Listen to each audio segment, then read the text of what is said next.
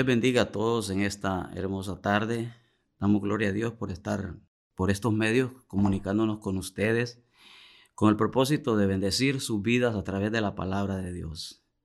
Se ha estado hablando acerca del tema de la fe y en una ocasión los discípulos del Señor le dijeron, Señor, aumentanos la fe. Imagínense. En otras palabras, le quisieron decir, muéstranos cómo aumentar nuestra fe. Una vez más, los discípulos demuestran su sencillez, su humildad, su incapacidad, su sinceridad. En otra ocasión le pidieron al Señor, Señor, enséñanos a orar. Entonces, esto no quiere decir que ellos no sabían orar, pero ellos miraban que las oraciones del Señor eran efectivas y ellos querían aprender. Recuerde que somos discípulos de Jesús y queremos aprender del Maestro.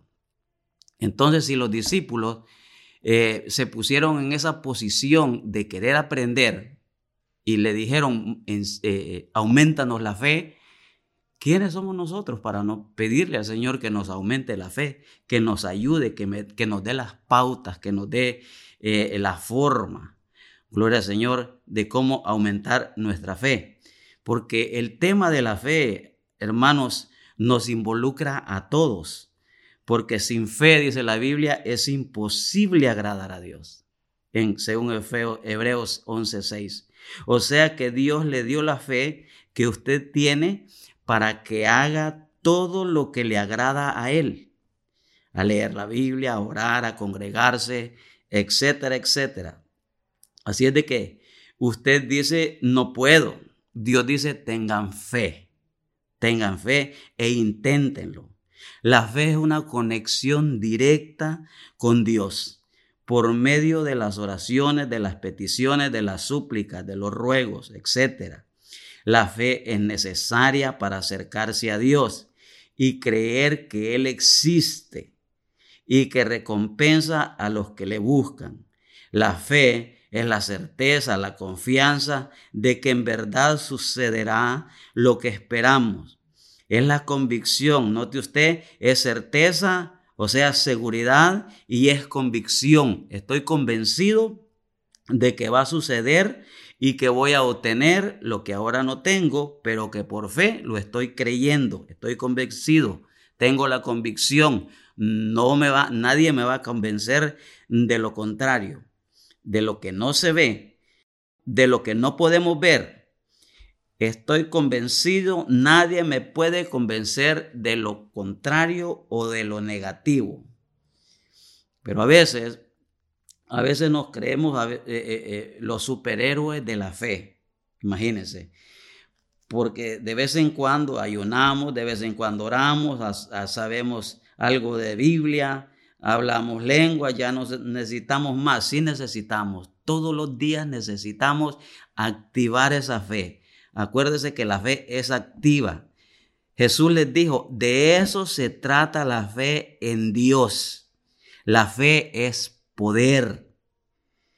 Poder alcanzar las cosas increíbles, las cosas imposibles. Gloria al Señor. Estos discípulos estaban en la escuela del maestro. Estaban en la escuela del maestro y le decía que querían aprender. Así es de que eh, es un ejemplo para nosotros porque veo que es una bonita actitud de parte de ellos.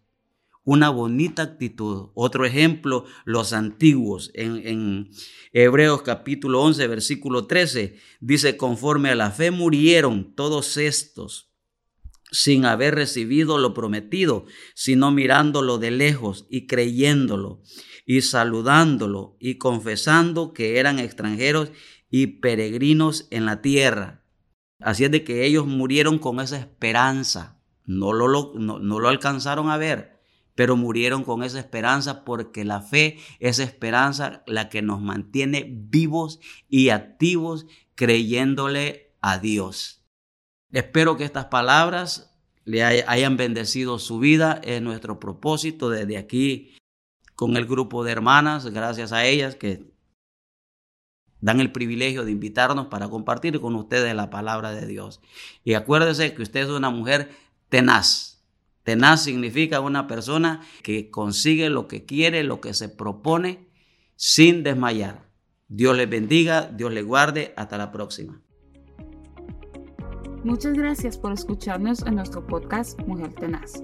Nuestra iglesia, Centro Cristiano Vida Abundante, está ubicada en Houston, Texas.